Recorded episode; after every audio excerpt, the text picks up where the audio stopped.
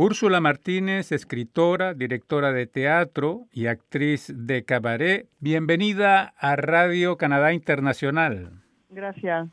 Entonces tú me decías, Úrsula, que tu papá es inglés y tu madre española y naciste en Inglaterra.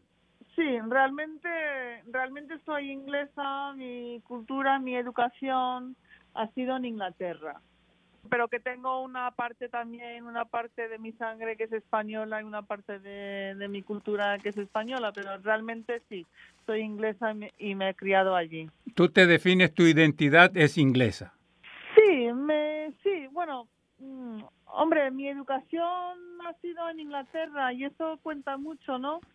Pero bueno, yo es que me identifico realmente como, eh, como europea con lo cual el tema del Brexit y todo eso me fastidia bastante, porque al ser mitad inglesa, mitad española, me considero eh, europea en realidad. Pero tu carrera artística la haces en inglés. Mi carrera artística es en Inglaterra, sí. sí. Ok, ¿nunca la has ensayado en español? Eh, sí, he presentado cosas, vamos, todo lo que hago lo escribo en inglés, eso sí. Luego tengo un amigo que me ha traducido algunas piezas en español y algunas la he hecho en español. Porque, por supuesto, me puedo subir en un escenario y puedo hablar en español, pero todo lo que hago lo escribo, el, el original es siempre escrito en, en inglés tu primera obra, estuve leyendo, es eh, sobre eh, una experiencia familiar, no sé, se llama Family Outing, eh, no sé cómo traducirla en español, paseo familiar. Sí, excursión familiar, claro, es que hay un juego de palabras con la palabra outing, porque outing es como una excursión, pero también es la expresión de de salir del armario o sacar a alguien del armario que en este en este contexto eh, fue más metafórico en el sentido de que mm, nos íbamos a enseñar a nosotros como familia tal como éramos sin esconder nada. Por eso hay un pequeño juego de palabras en inglés con la palabra outing que no se puede traducir, pero bueno, sí, una excursión eh, familiar, se podría decir, sí. ¿Y por qué comenzaste con obras autobiográficas, Úrsula? Sí, pues es muy fácil. Mira, mm, yo no quiero crear arte sobre los temas eh, en que no soy experta. Y mm. realmente no soy experta en nada, nada más que en mí misma. Entonces, eh, yo siempre empiezo con la autobiografía y las experiencias personales como punto de empezar todo lo que hago, porque eso, que me considero solo, exclusivamente experta en mí misma. Y, pero creo que aunque empiezo con la experiencia personal como el empiece de una obra, creo que siempre puedo conseguir eh, hablar de temas como más universales, que no, que no se queda en una obra eh, narcisista eh, solamente sobre mí. Es el empiece, pero creo que llego a, poder comunicar cosas más universales dentro de lo personal. Ya, eh, justamente hablando de eso, ¿cuál es el mensaje de tus obras? Bueno, pues cada uno pues se puede enfocar en temas diferentes. Pues el family outing el primero que hice es una obra, pues yo lo veo como una obra súper humana que que mostramos una familia mm, normal, entre comillas, porque no sé hasta qué punto es normal sacar a tus padres al teatro, pero bueno, eh, una familia normal con, con nuestros fallos y nuestros encantos y presentarlo en el, en el escenario. Entonces, en realidad, Mm, lo que estoy comunicando es la, la humanidad y a lo, a lo mejor en los términos más, más, más eh, básicos, creo que cada una de mi obra tiene un cierto punto de simplemente comentar sobre la humanidad. Y es una trilogía, Family Outing, ¿no? Sí, bueno, al final formó parte de una trilogía que nunca tenía pensado que eso, eso es lo que iba a ser, pero hice como tres obras que al final se presentó como una autobiografía desde el pasado, desde el presente y desde el futuro, porque el tercer que hizo, que se llama Pensionista, era sobre el miedo de, envejecer. Y entonces los las tres obras, empezando con el Family Outing, que fue la primera que hice, al final se presentó como una trilogía del, del pasado, presente y futuro pero fue una cosa que pasó después de haber mm, hecho las tres obras. No era, no era mi intención de, de escribir una, una trilogía, pero salió así. ¿Y cuál fue la segunda? Y luego se llamaba Show Off. Y ahora mi última obra que he hecho, después de esta que voy a presentar en Canadá, es una mi padre falleció hace 10 años y mi madre está ahora diagnosticada con, con demencia y hemos eh, remontado esta primera obra que hice hace 21 años, ahora con mi madre que tiene 84, mi padre que está fallecido y yo ahora que tengo 53. Y esta es la última obra que he montado que se llama Family Outing 20 Years On, 20 eh, años después. Y esta es la, la, la última obra que está, pues, que está en gira ahora. Tú haces también cabaret, tengo entendido. Sí, sí, sí, hago también cabaret. Sí, he tenido siempre estas dos ramas de teatro y cabaret, que a veces eh, meto el cabaret en el teatro y a veces meto el teatro en el cabaret, a veces se mezclan, pero que siempre he tenido estas dos ramas eh, que forman parte de mi carrera y, y, el, el famoso número de, del pañuelo rojo el, el hanky panky. Eh, el hanky panky, sí. Que bueno, que ya sabes que lo hice en Montreal. Exacto, sí. En el Festival Just pour Rire. Sí, en el Festival Just pour Rire, sí. Háblanos un poquitito de ese espectáculo, porque estuve leyendo algunos comentarios y, y, la gente estaba como que sorprendida, diríamos así.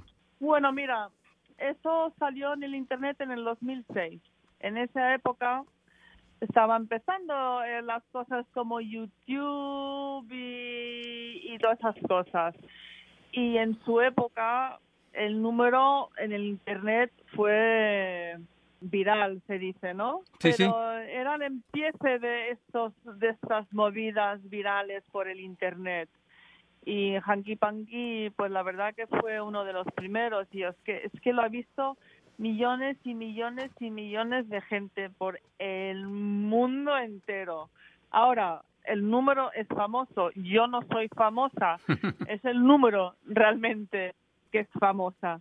Y de hecho bueno voy a hacer un homenaje al número este año, este verano, que voy a hacer como una instalación flash mob de como 100 mujeres mm, con coreografía en el escenario haciendo el número del, del pañuelo. Porque yo ahora yo me voy a retirar de hacer ese número y es como una despedida, como un homenaje a ello. Ah, ¿y dónde va a ser eso? ¿En Inglaterra? Sí, en Londres, sí. ¿Y el resto del mundo el resto del mundo. Nos, nos quedamos sin verte. Bueno, no, hay que empezar en algún sitio y luego si tiene éxito, pues luego ya se verá qué se hace con este número que vamos a montar. Famoso número de, de que se mezcla la magia con el striptease, que hago un pañuelo rojo desaparecer y aparece de la chaqueta, entonces me quito la chaqueta y hago desaparecer el pañuelo otra vez y aparece de mi falda, entonces quito la falda, lo hago otra vez, aparece de mi de mi sujetador, quito el sujetador, en fin. Es un ya puedes imaginar a dónde llega y al final lo saco de un lugar mm, de, de mucha magia. Sí, muy, muy mágico ese lugar. Vamos a dejar que la gente lo descubra. Exactamente. Y, bueno, ¿y cuál? dime, el espectáculo que presentaste aquí en Montreal, ¿cuál fue la reacción del público? Bueno, pues todo un poco, ¿no? Sorprendido, eh, partiéndose de risa, eh, a lo mejor eh, indignados, pues un poquito de todo, ¿no? y, creo que esa es la intención, ¿no?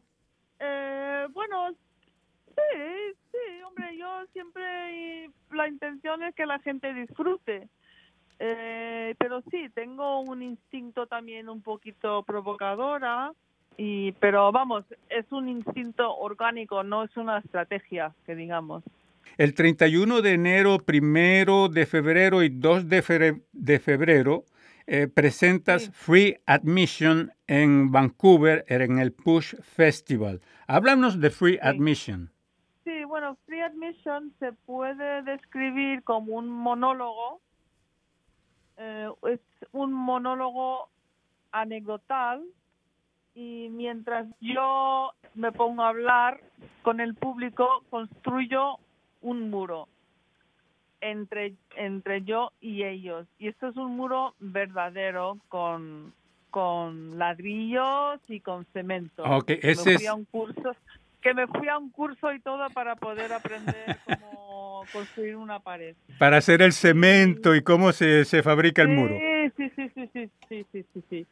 Entonces, bueno, el muro tiene, tiene, tiene mucha metáfora, mientras yo vaya exponiendo cosas de mí misma, pues a la vez me estoy protegiendo, ¿no? Construyendo una barrera entre mí y el y el público. Bueno, yo yo también había hecho este espectáculo antes de que Trump quería construir un muro entre Estados Unidos y, y México, pero bueno, eh, luego quiero decir que luego el muro va cogiendo aún más mensajes con el, con el tiempo, que son mensajes que no les había pensado yo en su momento. Pero, pues sí, el muro es una, tiene mucha metáfora dentro del espectáculo y, y al final eh, se termina el muro y yo estoy detrás y el público está delante pero luego el muro se convierte en pantalla de cine y tengo una cámara detrás que me, bueno en fin que no quiero no quiero contar todo lo del espectáculo porque si no se rompe la magia. eh, sí la magia y se quita la, la, sorpresa. Sí sí sí no no está bien. Me, me parece la construcción del muro no sé si es un espectáculo de, de Pink Floyd The Wall que durante el espectáculo se va construyendo un muro también, ¿no? Sí, también, también. Ya, y después de Vancouver, Úrsula, ¿qué sigue? Eh, bueno, sí, después de Vancouver me voy a Toronto a hacer una pequeña actuación en el Rhubarb Festival de Toronto Luego regreso a Inglaterra, sigo de gira con, con la obra de mi madre, de mi madre de 84 años, y, y tengo proyectos de dirigir y también eh, me tengo que plantear organizar este gran número de las 100 mujeres eh, haciendo el número de Hanky Panky del famoso pañuelo rojo, que lo tienes que mirar en internet. Sí, sí, lo voy a mirar, te lo prometo. Úrsula, ¿te gustaría agregar algo en particular antes de terminar esta entrevista? Sí, sí, sí, nada, que muchísimas gracias por tenerme con todos vosotros y espero volver a Montreal, que realmente ya es hora que vuelva. Úrsula Martínez, escritora, directora de teatro y actriz de cabaret. Muchísimas gracias por esta entrevista a Radio Canadá Internacional. Gracias a vosotros. Venga, un beso. Gracias.